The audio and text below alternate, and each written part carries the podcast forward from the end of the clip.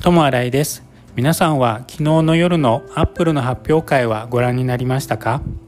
私は朝起きてアップルのホームページを開いて何が発表されたか確認しました。その時気づいたのは私が特に期待していたワイヤレスヘッドホンが今回は見送られたことです。今私は線のあるヘッドホンを使っております。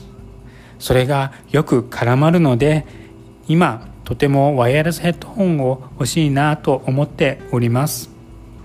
以前はビーツのワイヤレスヘッドホンを使っていたのでまたビーツのでも買ってみようかなと今考えております。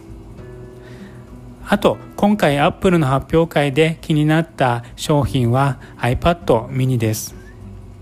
ベゼルもほとんどなくなりとっても大きい画面になったみたいで小さくて持ち運びも良さそうなので今回は iPad mini もいいなと思いました。